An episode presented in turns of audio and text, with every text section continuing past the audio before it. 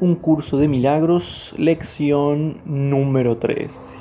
Pero antes de arrancar con la lección, recordar que el propósito del libro de ejercicio es entrenar a tu mente de forma sistemática a tener una percepción diferente de todas las cosas y de todo el mundo. Algunas de las ideas que el libro de ejercicios presenta te resultarán difíciles de creer, mientras que otras tal vez te parezcan muy sorprendentes. Nada de eso importa, se te pide simplemente que las apliques tal como se te indique. No se te pide que las juzgues, se te pide únicamente que las uses. Es usándolas como cobrarán sentido para ti y lo que te demostrará que son verdad.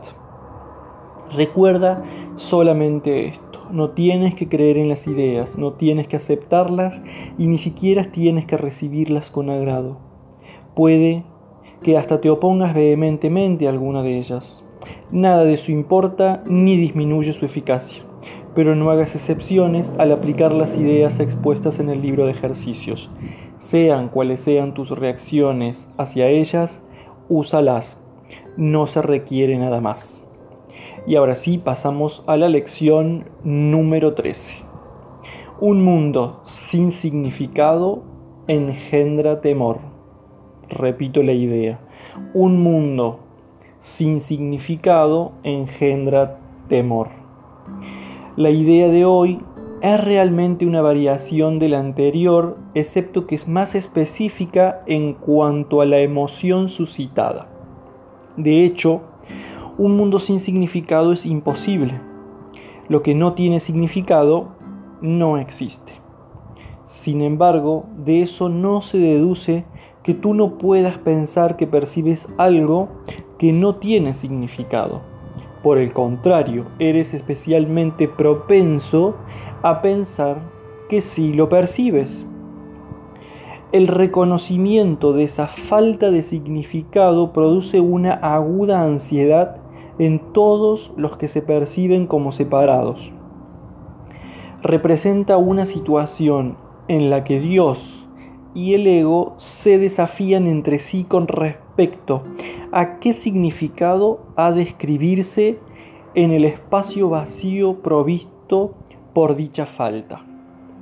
El ego se abalanza frenéticamente para establecer allí sus propias ideas, temeroso de que, de otro modo, el vacío pueda ser utilizado para demostrar su propia impotencia e irrealidad. Y solamente en esto está en lo cierto. Es esencial, por lo tanto, que aprendas a reconocer lo que no tiene significado y a aceptarlo sin temor. Si tienes miedo, no podrás por menos que dotar al mundo con atributos que no posee y abarrotarlo con imágenes que no existen. Para el ego, las ilusiones son dispositivos de seguridad, como deben serlo también para ti que te equiparas con él.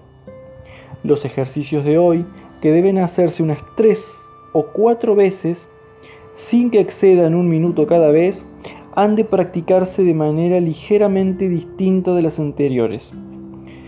Repite la idea de hoy para tus adentros con los ojos cerrados. Luego abre los ojos y mírame lentamente a tu alrededor mientras dices, estoy contemplando un mundo que no tiene significado.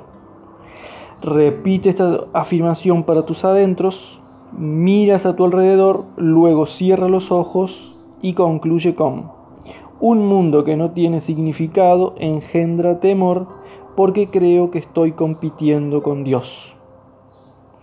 Tal vez te resulte difícil evitar resistirse, resistirte en una forma u otra esta última afirmación. Sea cual fuere la forma en que se manifieste dicha resistencia, recuérdate a ti mismo que en realidad Tienes miedo de esa clase de pensamiento debido a la venganza del enemigo.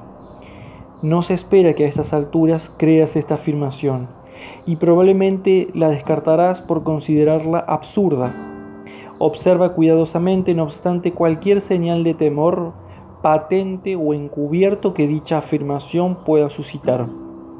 Esta es la primera vez que intentamos exponer una relación explícita de causa y efecto de una clase que aún eres muy inexperto en reconocer. No te enfrasques en esa última afirmación y no trates ni siquiera de pensar en ella, excepto durante las sesiones de práctica. Eso es suficiente por ahora.